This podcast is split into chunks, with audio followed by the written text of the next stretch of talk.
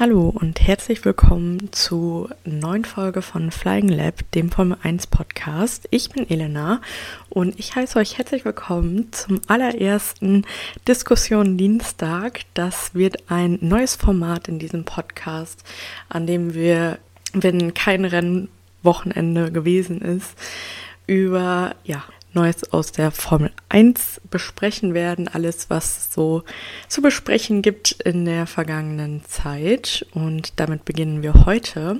Ich habe mir einige Themen aufgeschrieben, die ich gerne besprechen würde und bin sehr gespannt, was ihr dazu sagt. Ihr könnt mir dann immer gerne auf Instagram schreiben, auf flyinglab.podcast. Das sehe ich dann immer und würde mich sehr freuen, mal eure Meinung dazu zu hören. Wir beginnen heute auch direkt mit dem Thema Weltfrauen Frauentag, der am 8.3. war, also letzte Woche Mittwoch. Und ich weiß, dass da schon ein paar Leute auch drüber gesprochen haben, aber ich würde da auch unbedingt nochmal drüber sprechen wollen. Und zwar über das Thema Frauen in der Formel 1. Wahrscheinlich wissen es viele von euch, die letzte Formel 1-Fahrerin war Giovanna Amati. Und zwar war das 1992. Für die, die es nicht wissen, sie hat sich leider nie für ein Rennen qualifizieren können, also ist tatsächlich nie ein Formel 1 Rennen gefahren, hatte aber eben einen Platz in einem Team. Und 31 Jahre ist das jetzt her, sehr, sehr erschreckend. Natürlich gibt es immer mal wieder so Versuche, das ein bisschen zu ändern. Es gab die letzten drei Jahre ja die W-Series, die alle drei Jahre von Jamie Chadwick gewonnen wurden. Dieses Jahr wird es die W-Series nicht geben. Letztes Jahr hatten sie schon kein Geld, um die letzten Veranstaltungen durchzuführen und dafür wird es dann dieses Jahr die F1 Academy geben.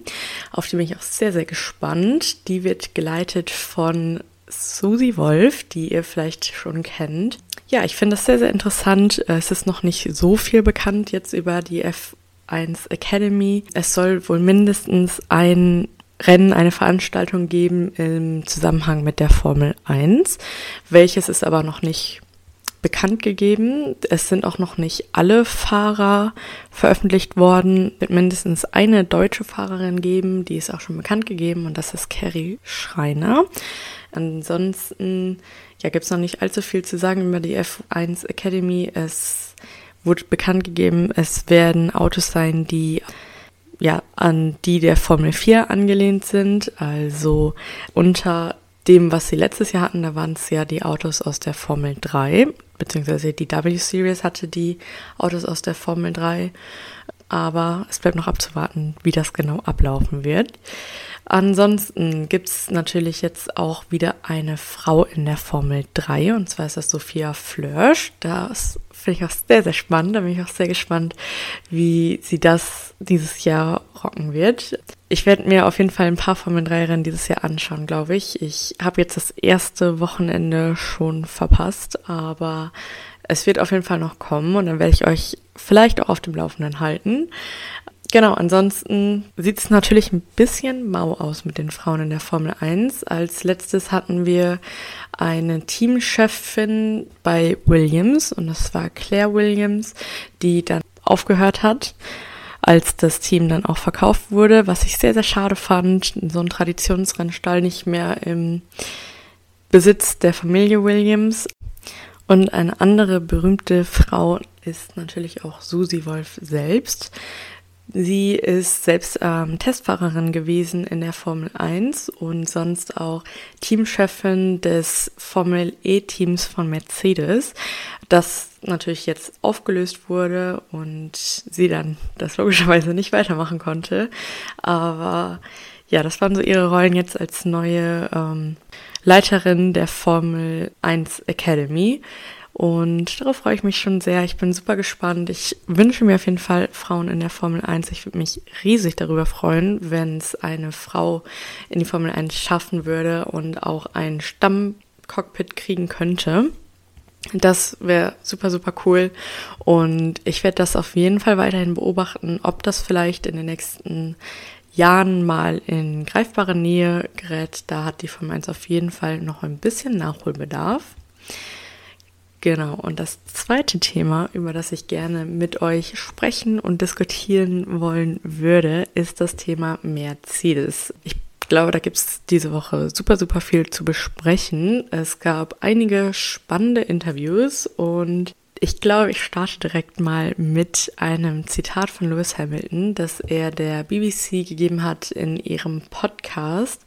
Und zwar hat er da gesagt, letztes Jahr habe ich Ihnen noch gesagt, welche Probleme es mit dem Auto gibt. Ich habe so viele Autos in meinem Leben gefahren, dass ich weiß, was ein Auto braucht und ich weiß, was ein Auto nicht braucht. Äh, natürlich ist das bezogen jetzt auf das neue Auto von Mercedes. Sie sind im letzten Rennen 50 Sekunden hinter den Red Bulls ins Ziel gefahren. Eine sehr, sehr lange Zeit, besonders wenn man bedenkt, dass Hamilton gerne einen achten Titel sich holen würde und ich glaube, das lieber heute als morgen in Angriff nimmt. Sehr spannendes Zitat auf jeden Fall. Ich bin mir ziemlich sicher, dass das einerseits aus Frust gesagt wurde, dass das Rennen einfach nicht so lief, wie er sich das erhofft hatte und wie er es vielleicht auch erwartet hat.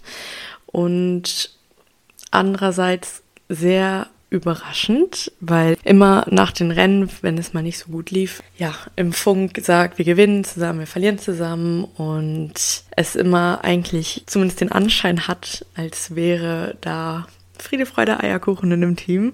Und das mit diesem Zitat doch ein paar Einblicke gewährt, die ich ehrlich gesagt nicht so unbedingt habe kommen sehen. Natürlich wird auch bei Mercedes und bei Hamilton meiner Meinung nach sehr, sehr oft ein bisschen gemault am Funk, aber so ein Zitat dann nicht unbedingt in den Emotionen des ähm, nach dem Rennen zu geben, sondern noch Tage später in einem Interview der BBC oder in einem Podcast der BBC, finde ich krass, lässt sich vielleicht darüber streiten, wie gut das jetzt für sein Team ist. Ich glaube nicht, dass es unbedingt die Leute in der Fabrik weiter motiviert. Ich denke eher, die werden das Interview nicht gerne gehört haben und die werden da vielleicht auch nicht unbedingt amused drüber sein. Aber ja, mal schauen, ob es da die großen gebrauchten Änderungen gibt, die Mercedes nach vorne bringen. Änderungen wird es auf jeden Fall geben. Es bleibt dann natürlich abzuwarten, ob die auch in die richtige Richtung führen, ob die damit wirklich näher dran sind an Red Bull. Ich glaube nicht, dass so ein Spruch da unbedingt viel weiterhilft. Spannend war auch ein anderes Zitat, das Russell ja, in einem Interview gesagt hat. Und zwar war das unmittelbar nach dem Rennen.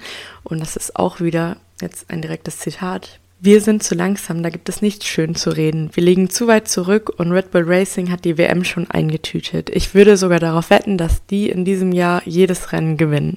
Sehr, sehr spannend. Damit sieht er natürlich, dass Red Bull quasi die WM schon sicher hat, dass es daran nichts mehr zu rütteln gibt. Und auch wenn ich mir sehr, sehr sicher bin, dass Red Bull super dominant sein wird dieses Jahr, dass Red Bull da dieses Jahr viele, viele Punkte sammeln kann, finde ich doch das Zitat sehr interessant. Ich bin mir ziemlich sicher, dass Red Bull dieses Jahr nicht alle Rennen gewinnen wird. Es wird immer mal wieder irgendwelche unvorhergesehenen Probleme geben, vielleicht auch mal falsche Strategieentscheidungen oder einfach Pech, dass es ein Safety Car gibt, nachdem sie gerade in der Box waren oder ähnliches. Aber das zu hören ist natürlich schon mal eine krasse Aussage. Ich glaube, wir sind uns alle ziemlich sicher, dass es sehr wahrscheinlich ist, dass Red Bull diese Saison gewinnt, aber jedes Rennen, das will ich bezweifeln. Ich würde es auch Russell gönnen, vielleicht nochmal zu gewinnen, auch Hamilton,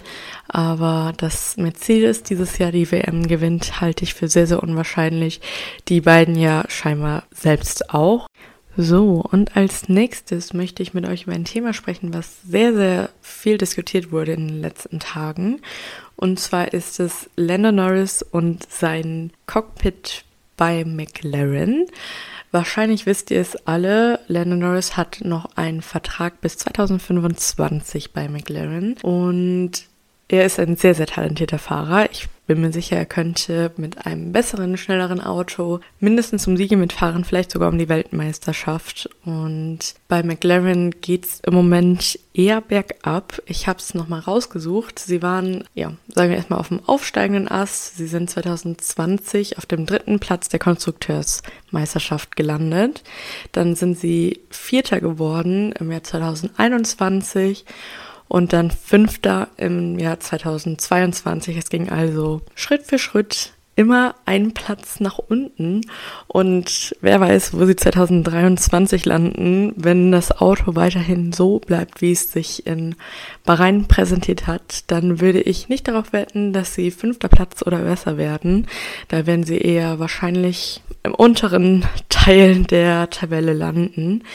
Und das natürlich schwierig für einen Fahrer, der deutlich bessere Ergebnisse erzielen könnte mit einem besseren Auto. Genau, und da gibt es da natürlich einiges an Gesprächsbedarf. Wohin mit diesem Fahrer? Wird er seinen Vertrag erfüllen? Wird er bis 2025 bei McLaren bleiben? Hoffen, dass sie vielleicht noch besser werden? Oder wird er tatsächlich seinen Vertrag brechen und vorher wechseln? Wie wahrscheinlich in jedem Sport ist es natürlich immer auch trotz Vertrag möglich, irgendwie seinen Platz zu wechseln und zu einem anderen Team zu gehen. Wir haben es ja letztes Jahr bei Piastri gesehen, der jetzt Landos Teamkollege ist, dass da immer noch einiges zu machen gibt und auch Daniel Ricciardo wurde ja aus seinem Vertrag rausgekauft, also ist es gar nicht so unwahrscheinlich, dass es auch bei Lando Norris möglich wäre. Die Frage ist natürlich, will er das? Das kann ich jetzt nicht beantworten. Ich kann mir aber nicht vorstellen, dass er will, dass er beim allerersten Rennen in der neuen Saison letzter wird, dass da sechs Boxenstops notwendig sind, keine Punkte eingefahren werden. Ich denke eher, dass man sich ein schnelleres Auto wünscht, dass man sich da auf jeden Fall vorstellt, gleich stark in die Saison zu starten, was natürlich auch sehr wichtig ist, wenn man um die Meisterschaft fahren will oder grundsätzlich um eine gute Platzierung. Und dann muss man sich natürlich überlegen, was sind da die Optionen? Wo könnte man dann hinwechseln? Zum einen wird oft, oft, oft gesagt, dass Lando Norris zu Mercedes gehen könnte und dort Hamiltons Platz einnehmen könnte, sobald Hamilton weg ist. Ich glaube nicht, dass man sich da irgendwie die Illusion machen müsste, dass er Hamilton ersetzen könnte, wenn Hamilton noch bleiben will. Also das wird auf jeden Fall nicht passieren. Aber wenn man mal realistisch ist, dann wird Hamilton auch nicht für immer in der Formel 1 bleiben. Dann wird er auch in spätestens, sagen wir, drei, vier Jahre äh, sagen, okay, das war's. Auch wenn er seinen achten Titel dann vielleicht noch nicht eingefahren hat. Ich kann mir nämlich nicht vorstellen, dass er wie Fernando Alonso da noch bis in seine 40er Reihen in der Formel 1 bleiben wird. Also ist das vielleicht ein realistisches Ziel, ein realistischer Platz, den sich Lando Norris dann schnappen könnte. Natürlich bleibt abzuwarten, wenn Mercedes weiterhin eher schlechter wird als besser und nicht mehr diese Dominanz hat von vor zwei Jahren oder drei Jahren, ob man da nicht vielleicht, wenn man von McLaren zu Mercedes wechselt, vom Regen in die Traufe kommt, ob das dann wirklich ein guter Karriereschritt ist. Ansonsten gibt es vielleicht ja auch noch die Option zu Red Bull zu gehen und da neben Max Verstappen ähm, fährt, wenn Sergio Perez vielleicht keinen neuen Vertrag bekommt, sein Vertrag nicht verlängert wird. Auch das wurde ja immer mal wieder angekündigt oder angedeutet von Christian Horner, dass es da auf jeden Fall Gespräche gab, dass da auch auf jeden Fall von Red Bulls Seite her Interesse besteht. Das kann ich mir ehrlich gesagt nicht ganz so gut vorstellen, dass das ein wirklicher, möglicher Karriereschritt wäre von Norris. Ich glaube nicht, dass man sich unbedingt einen Gefallen tut, bei Red Bull neben Max Verstappen zu fahren, dass da die Chancen, dass man auf Platz 1 landen wird, dass man da realistische Chancen hat auf einen Weltmeistertitel, das wage ich zu bezweifeln. Und ich denke nicht, dass das die Intention ist von einem jungen Fahrer, der gerne weiter oben stehen möchte. Und dann gibt es noch lange und laute Diskussionen über einen möglichen Wechsel zu Alfa Romeo bzw. zu Audi 2026. Es gab zu Beginn dieser Diskussion diesen Wechsel von Andreas Seidel von McLaren zu Alfa Romeo. Es wurde immer wieder gesagt, dass Andreas Seidel und Lando Norris sich sehr, sehr gut verstehen und dass es vielleicht auch ein Schachzug war, um Lando Norris ins Team zu holen, 2026 dann, wenn es zu Audi wird. Und ich glaube zwar nicht, dass man den Teamchef oder CEO, Geschäftsführer sich so früh 2023 schon ins Team holt, um dann drei Jahre später einen Fahrer sich dazu zu holen. Aber es ist natürlich schon mal eine mögliche Connection zwischen Alfa Romeo und Lando Norris. Ich bin mir nicht sicher, ob er erstens so lange warten will, bis 2026 um dann dort anzufangen und ob Audi auch schon 2026 so konkurrenzfähig sein wird. Realistischer ist es eher, dass Audi auch ein paar Jahre brauchen wird, um sich in der Formel 1 irgendwie durchzusetzen oder irgendwie Chancen auf irgendwas zu haben. Wir sehen es ja jetzt auch bei Aston Martin, die ein paar schwierige Jahre hatten und jetzt anfangen besser zu werden und richtig Punkte einzusammeln. Aber das wird bei Audi ähnlich sein, vermute ich. Und das wird Lennon Norris vielleicht auch zu lange dauern. Er ist ja dann 2026 auch schon Mitte, Ende 20 und ich glaube nicht, dass er dann noch ein neues Team mit aufbauen möchte bleibt nur noch abzuwarten, würde ich sagen. Vielleicht wird auch uns McLaren noch sehr überraschen dieses Jahr. Vielleicht werden sie noch um einiges besser haben. Nicht alles gezeigt in dieser Saison oder werden nächstes Jahr auf einmal der große, große WM-Favorit sein. Wir können es natürlich jetzt noch nicht sagen. Es ist auf jeden Fall spannend, darüber nachzudenken. Ich liebe auch diese Silly Season immer. Ich bin aber super gespannt und es wird auch auf jeden Fall im Sommer noch eine lange Folge dazu geben, wer wohl wohin wechseln könnte. Es ist immer super, super spannend, was da alles passiert, welche Spekulationen da auch immer aufkommen und was dann zum Schluss richtig ist. Aber ja, jetzt am Ende, Anfang der Saison ist natürlich ein bisschen schwierig, das alles vorherzusehen. Aber es ist auf jeden Fall mal ein Gedanken wert, was da noch so passieren könnte. So, und dann kommen wir auch schon zu dem letzten Thema, was ich gerne mit euch besprechen möchte. Und zwar ist es wohl eines der kontroversesten Themen in der Formel 1 die letzten paar Jahre. Und zwar geht es um Drive to Survive, die Netflix-Serie über die Formel 1. Ich möchte gerne zum Anfang schon dazu sagen, ich bin selbst über die Serie zu dem Sport gekommen und ich weiß, es werden jetzt wahrscheinlich viele Leute ziemlich doof finden, aber ich finde, dass es kein Grund ist, das nicht zu sagen. Ich weiß, dass dann auf Instagram ziemlich über die Fans hergezogen wird, die über die Netflix-Serie zur Formel 1 gekommen sind. Aber ich sehe da grundsätzlich nichts Schlechtes dran. Ich die erste Staffel gesehen und war sofort dabei und habe sofort, nachdem ich die ersten beiden Folgen, glaube ich, gesehen habe, angefangen, alle Training-Sessions zu schauen, das Qualifying, das Rennen. Es war sofort irgendwie Liebe auf den ersten Blick und ich bin super, super dankbar für diese Serie, dass sie mich zu diesem Sport gebracht hat. Also von mir auf jeden Fall schon mal da ein positiver erster Eindruck. Äh, ich mochte die erste Staffel sehr, sehr gerne.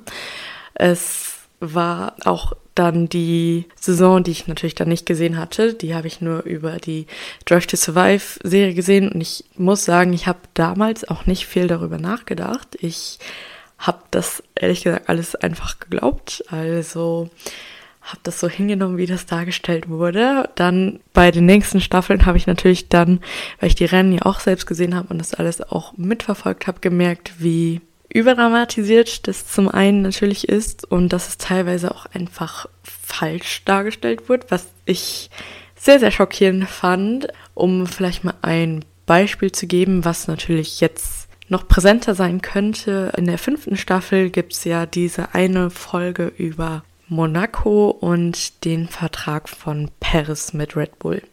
Und es gibt diese Szenen, dass Paris Vertrag scheinbar auf der Kippe steht, dass er vielleicht nicht verlängert wird und er unbedingt dieses Rennen gewinnen muss, was er dann ja natürlich auch tut, was wir ja alle gesehen haben. Und dann wird dargestellt, sein Vertrag wird verlängert, er hat gewonnen, er hat sich seines Platzes würdig erwiesen und ja, er bleibt noch bei Red Bull, was aber nicht gesagt wird oder was ja einfach falsch ist, weil sein Vertrag ja schon vorher verlängert wurde und er sogar beim Podium noch gesagt hat zu Christian Horner, was wahrscheinlich nicht aufgezeichnet hätte werden sollen, womit er nicht gerechnet hat, dass es aufgezeichnet und ausgestrahlt wird. Er sagt ja, oh, ich hätte später unterschreiben müssen, weil natürlich war sein Marktwert nach dem Rennen in Monaco höher als vorher und vielleicht hätte er noch ein bisschen was da rausholen können. Und das zeigt ja, okay, der Vertrag war schon längst unterschrieben vor seinem Sieg und die Darstellung in der Serie ist einfach falsch und sehr, sehr schockierend, finde ich. Genauso mit einigen Rivalitäten, die es zwischen den Fahrern geben sollte, wo wir natürlich nicht unbedingt wissen, wie gerne sich die Fahrer wirklich mögen, aber wo man vielleicht schon etwas einschätzen kann, okay, das stimmt jetzt nicht unbedingt oder das ist ein bisschen überspitzt dargestellt in der Serie. Genau, was ich aber sagen will, ist, ich finde, die Serie ist auf jeden Fall gemacht oder gut gemacht für Leute, die nichts mit dem Sport zu tun haben, die da auch keine Ahnung von haben. Die werden sich das ansehen und wahrscheinlich keinen zweiten Moment darüber nachdenken, dass das überhaupt nicht stimmt, wie das dargestellt wird, weil es ja auch als Dokumentation irgendwie deklariert wird. Allerdings für Leute, die den Sport gesehen haben oder aktiv verfolgen, ist es wahrscheinlich nicht unbedingt eine gute Serie oder eine Serie zum richtig genießen, weil es da doch einige, einige Sachen gibt, die nicht richtig dargestellt sind und die einfach nicht stimmen und was mich persönlich auch immer sehr ärgert und geärgert hat, als ich es dann das erste Mal wirklich mitbekommen habe, wie das dargestellt wird. Teilweise finde ich das ein bisschen lustig, bin ich ehrlich. Zum Beispiel, wenn dann Charles Leclerc irgendwelche Funksprüche untergejubelt werden, die auf Deutsch sind, die offensichtlich nicht von Charles Leclerc kommen können. Und ja, einfach ein bisschen, naja, unpassend vielleicht sind. Insgesamt finde ich die ersten beiden Staffeln, das waren die beiden, die ich gesehen habe, bevor ich wirklich den, oder die beiden Staffeln, bei denen es um Saisons ging, die ich nicht verfolgt habe, die fand ich sehr, sehr gut und die mag ich auch immer noch sehr, sehr gerne danach ging es für mich steil bergab. Staffel 3, Staffel 4 fand ich persönlich gar nicht gut. Die mochte ich überhaupt nicht. Und jetzt Staffel 5, die neue Staffel. Die gibt es jetzt seit drei Wochen ungefähr und ich habe sie schon gesehen. Und ich muss sagen, diese Staffel hat mir schon um einiges besser gefallen als die letzten Staffeln. Ich habe es auch schon bei anderen gehört, dass die fünfte Staffel um einiges realistischer ist als die vorherigen Staffeln, was ich auch so sehe. Also ich fand sie viel besser dargestellt, viel weniger dramatisch. Ich finde, die Formel 1 ist an sich dramatisch genug. Da muss man nicht noch irgendwas überspitzen oder irgendwelche Plots hinzufügen, weil das auch so schon immer super, super spannend ist mit den Verträgen, mit den Rennen. Da hat man eigentlich genug Stoff, ohne dass man da noch was hinzufügen muss. Ich finde auch, die fünfte Staffel hat einige lustige Szenen. Es gibt da diese Fahrt mit Mattia Binotto und Günther Steiner in dem Fiat ganz zu Beginn der Staffel. Die ist wirklich Gold wert. Genauso diese Teamchef Konferenz, dieses Teamchef-Meeting, welches sehr, sehr, sehr cool ist, äh, das mal zu sehen und da auch so ein bisschen den Blick hinter die Kulissen zu bekommen, die ich auch sehr, sehr lustig finde, die Szene. Und die fünfte Staffel hat mir echt gut gefallen und die schaue ich auch sehr, sehr gerne. Meine einzige Kritik ist, ich bin ja nicht unbedingt der größte Fan von Haas und von Günther Steiner. Und es gab auch diese Staffel wieder, wie in den Staffeln zuvor, sehr, sehr viele Szenen mit Haas und Kevin Magnussen und mit Mick Schumacher. Ich hätte es interessant gefunden, wenn man auch mal andere Teams da ein bisschen näher gesehen hätte. Ich finde zum Beispiel Alfa Romeo kommt gar nicht drin vor. Also wird man nicht wissen, dass dieses Team gibt, wird man das auch durch die Serie nicht erfahren. Auch Williams diese Staffel sehr, sehr unauffällig. Bisschen schade. Es gibt zehn Folgen pro Staffel. Ich hätte es sehr, sehr interessant gefunden, wenn jede Folge ein Team behandelt hätte. So ist es nicht. Ich weiß nicht, wie das da mit der rechtlichen Lage aussieht, ob Alfa Romeo das einfach nicht wollte oder ob Netflix das nicht wollte, keine Ahnung. Aber bisschen verpasste Chance, finde ich. Und sonst ist es einfach eine nette Geschichte, würde ich sagen, die auf jeden Fall viele, viele Leute auf die Formel 1 aufmerksam gemacht hat und auch viele neue Fans zur Formel 1 gebracht hat. Aber die Rennen, die Rennwochenenden ist mir alles tausendmal lieber. Der ganze Gossip, der noch drumherum passiert, super, super spannend. Da brauche ich jetzt nicht unbedingt noch die Netflix-Serie.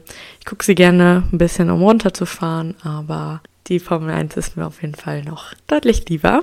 Ich bin aber sehr gespannt, was ihr noch dazu sagt. Ihr könnt mir immer gerne unter dem Posting, der zu dieser Folge online gehen wird, schreiben, was ihr zu den einzelnen Themen sagt und mir auch gerne eine Privatnachricht schreiben auf dem Instagram-Account vom Podcast. Der ist flyinglab.podcast und sonst gerne abonnieren und eine hoffentlich positive Bewertung dalassen. Und dann sehen wir uns am Donnerstag wieder für eine Folge über das kommende Rennwochenende in Saudi-Arabien. Ich werde einmal mit euch über die möglichen Platzierungen sprechen. Ich werde mal sagen, was ich so denke, wer wo landen wird und wahrscheinlich wieder grandios daneben liegen. Aber das können wir ja dann nächste Woche vergleichen. Ich freue mich drauf und wir sehen uns dann.